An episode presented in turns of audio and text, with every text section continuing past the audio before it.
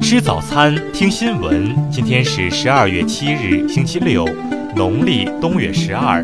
雨阳在上海问候您，早安。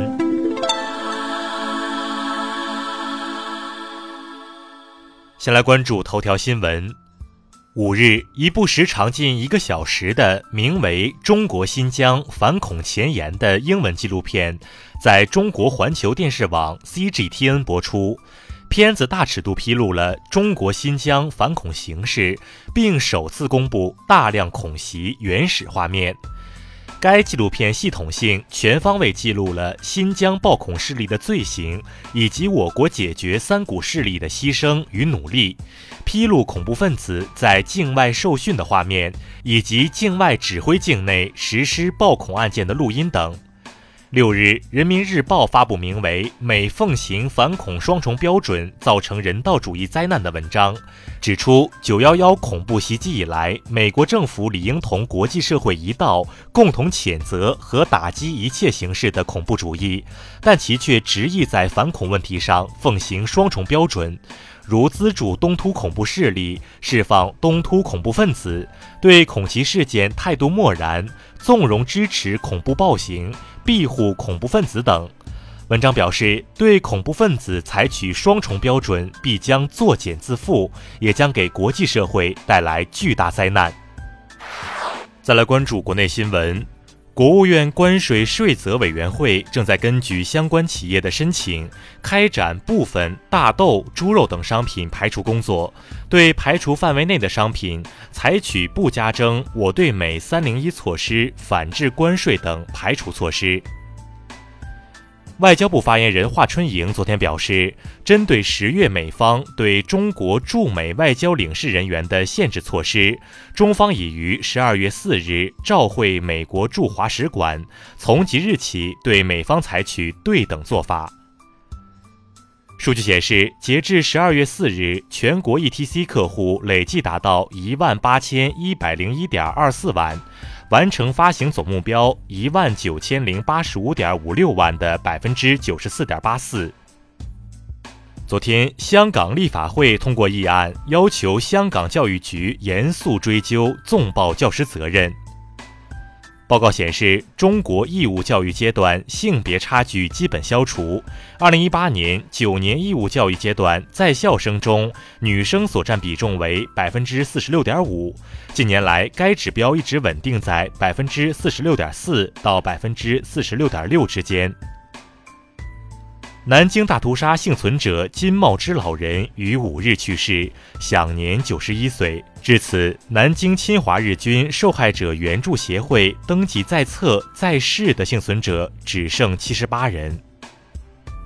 国家统计局发布的数据显示，二零一九年全国粮食总产量六万六千三百八十四万吨，比二零一八年增加五百九十四万吨，增长百分之零点九。全球首个纯碱期货昨天在我国上市，首批上市共有七个合约，合约挂牌基准价为每吨一千五百三十元，交易代码为 SA，交易单位每手二十吨。再来关注国际新闻，六日，美国佛罗里达州彭萨科拉海军基地发生枪击案，造成至少五人受伤，枪手目前已死亡。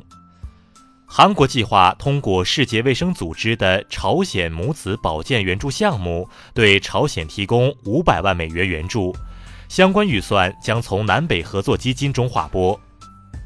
席卷法国的罢工游行在全国各地上演，法国工会呼吁在十日举行新的罢工和示威活动，以反对政府的养老金改革计划。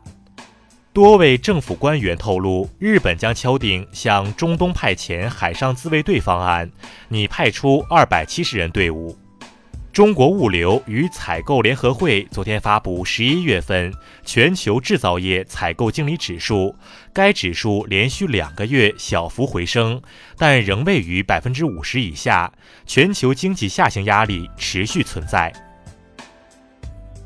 当地时间五日，俄罗斯外长拉夫罗夫说，俄方提出了缓解莫斯科和北约之间紧张关系的建议，北约尚未对此作出回应。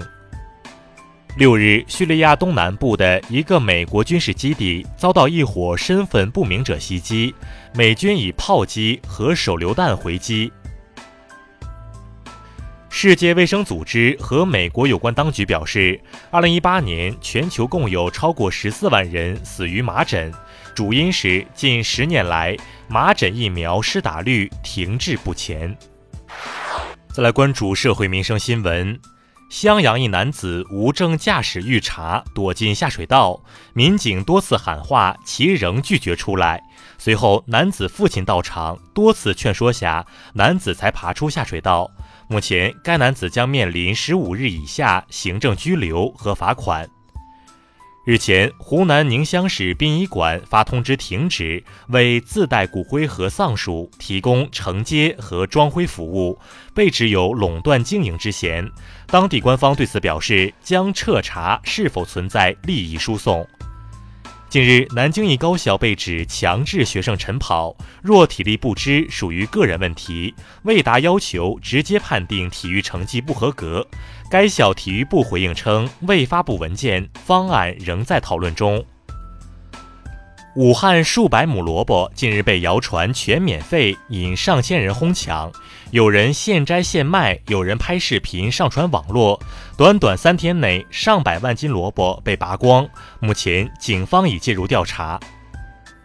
德阳一男子蒋某近日将一家正在装修的店铺电缆线盗走，因出于好奇，想知道受害者会不会报警，其得手后还留字挑衅。目前，蒋某已被警方抓获。再来关注文化体育新闻，足协杯决赛第二回合昨晚打响，上海申花主场三比零战胜山东鲁能，第三次获得冠军。CBA 常规赛第十四轮昨晚继续进行，福建一百二十四比九十大胜上海，山东九十五比九十战胜北控，同曦一百一十九比一百一十六击败浙江。台湾二零一九代表字大选票选结果昨天公布，“乱”字在四十二个候选字中拔得头筹，再度获选为今年的年度代表字。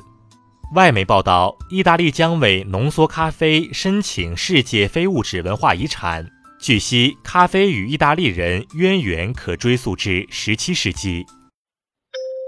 以上就是今天新闻早餐的全部内容。如果您觉得节目不错，请点击再看按钮。咱们明天不见不散。